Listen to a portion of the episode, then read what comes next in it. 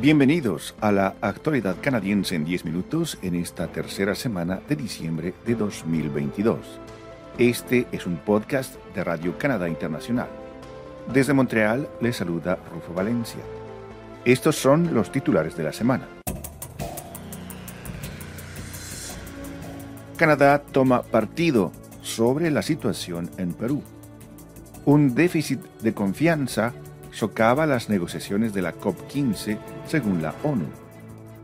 Ministro canadiense de Patrimonio denuncia la intimidación de parte de Facebook. Los agricultores canadienses sostienen que son ellos los que están pagando por la ayuda a Ucrania. La Agencia de Espionaje Electrónico de Canadá vigila cuidadosamente a TikTok. Ottawa decidió reconocer a Dina Boluarte como presidenta de Perú y envió a su embajador a Lima para transmitir en persona un mensaje de apoyo al nuevo gobierno. Esta decisión coloca a Canadá firmemente en uno de los bandos ante una crisis que ha dividido al hemisferio en dos bloques rivales.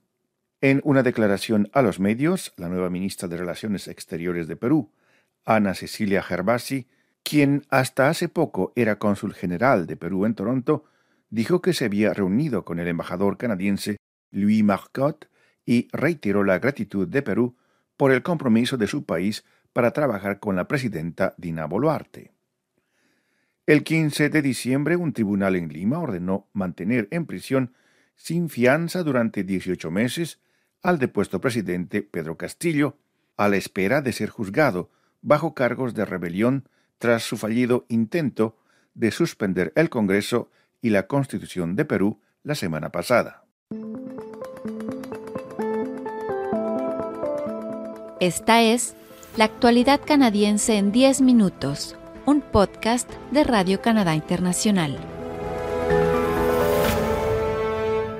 Amina Mohamed, vicesecretaria general de la ONU, afirmó que la tensión actual en torno al financiamiento público para salvar la naturaleza tiene su origen en un déficit de confianza porque los países más ricos no han cumplido sus promesas de financiamiento a favor de los países en desarrollo en el pasado.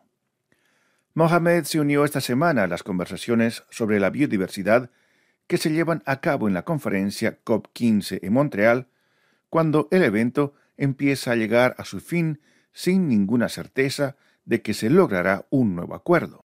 Aún no se ha acordado, por ejemplo, el objetivo final de proteger el 30% de las zonas terrestres y marinas para el año 2030. Algunos países en desarrollo y comunidades indígenas temen verse obligados a abandonar tierras que ya poseen desde hace décadas. Pero la disputa entre países ricos y los llamados en desarrollo sobre el financiamiento de los 700 mil millones de dólares anuales que se calcula costará conservar la naturaleza puede ser el abismo más difícil de salvar en esta conferencia. Pablo Rodríguez, ministro de Patrimonio de Canadá, acusó este 15 de diciembre a Facebook de intentar intimidar nuevamente a los canadienses al repetir su amenaza de retirar contenidos de noticias de su plataforma. Esto tras la aprobación del proyecto de ley C-18 por la Cámara de los Comunes en Ottawa. A los canadienses no les gusta que les intimiden. Si yo fuera Facebook, cambiaría mi estrategia. La intimidación no va a funcionar, dijo Rodríguez a su llegada a la reunión semanal del gabinete. En una declaración difundida inmediatamente después de que el proyecto de ley C-18 fuera aprobado tras una tercera lectura en la Cámara de los Comunes, Meta, la empresa estadounidense propietaria de Facebook, dijo que quiere evitar el tener que someterse a negociaciones impuestas por el gobierno que no reflejan adecuadamente el valor que esta empresa proporciona a los editores.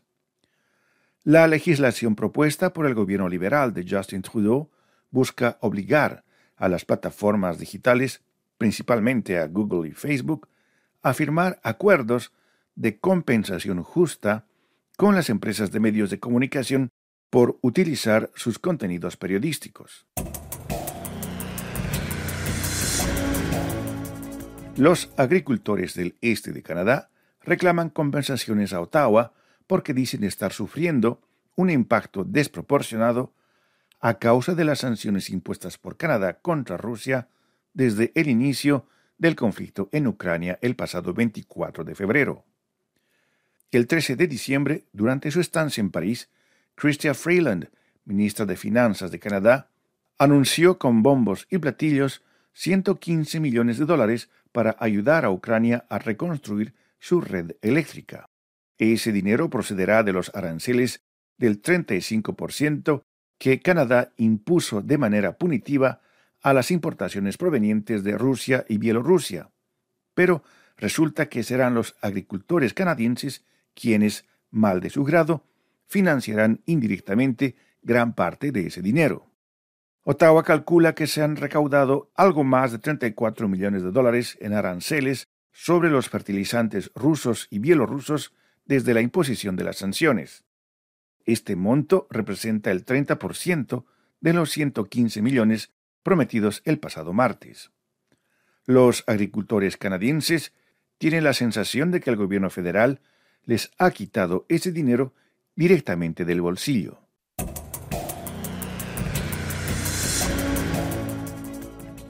La Agencia de Espionaje Electrónico de Canadá está atenta a las amenazas de seguridad que representa la popular aplicación de medios sociales de propiedad china TikTok, dijo este 15 de diciembre el primer ministro Justin Trudeau.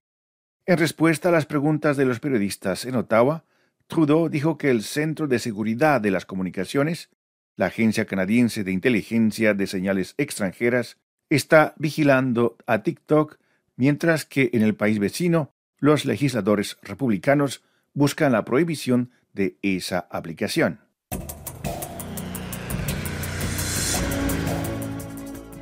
A continuación, nuestra colega Paloma Martínez nos da más detalles sobre los temas que llamaron su atención esta semana.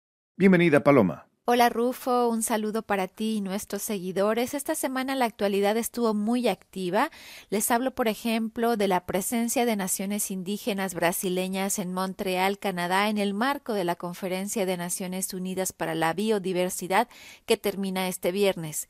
Escuchemos a Dinamam Tuxa, coordinador ejecutivo de la Asociación de Pueblos Indígenas de Brasil, que explica que un proyecto de minería canadiense en la Amazonía crea mucha inquietud. Nós estamos muito preocupados por, além de falar das pessoas e dos impactos que esse empreendimento vai causar para as comunidades locais, principalmente as ribeirinhas e as comunidades indígenas. Estamos preocupados por la gente y por el impacto que tendrá en las comunidades locales, especialmente las comunidades ribereñas e indígenas.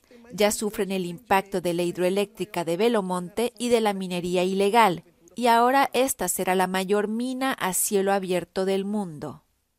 También escuchemos a Viviana Herrera, coordinadora para América Latina de Mining Watch Canada, Alerta Minera Canadá. Existe esta idea de que la minería canadiense es más responsable, más respetuosa de los derechos humanos, de los pueblos indígenas, que no contamina a comparación de otras mineras de otros países. No existe tal cosa como la minería responsable. La minería contamina, la minería viola derechos, sin importar si es canadiense, si es australiana o si es china.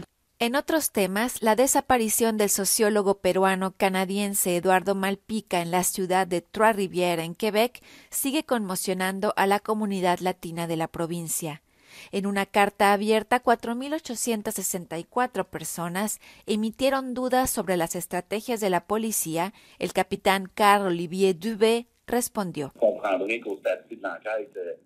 Lo que puedo decir para tranquilizar a la gente es que por el momento no se ha descartado ninguna tesis, dijo, manteniendo una visión muy amplia de todo el expediente.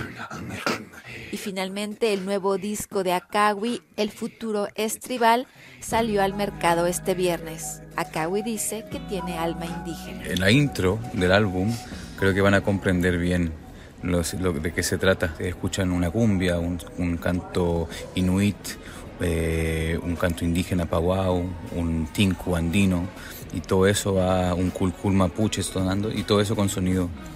Es como los sonidos, la gente, la música tribal, por, por decirlo así, está presente y está viva más que nunca. Matices su de raza, llegó la nueva era. Y eso es todo por mi parte, Rufo. Gracias a ti y a nuestros seguidores. Será hasta la próxima semana.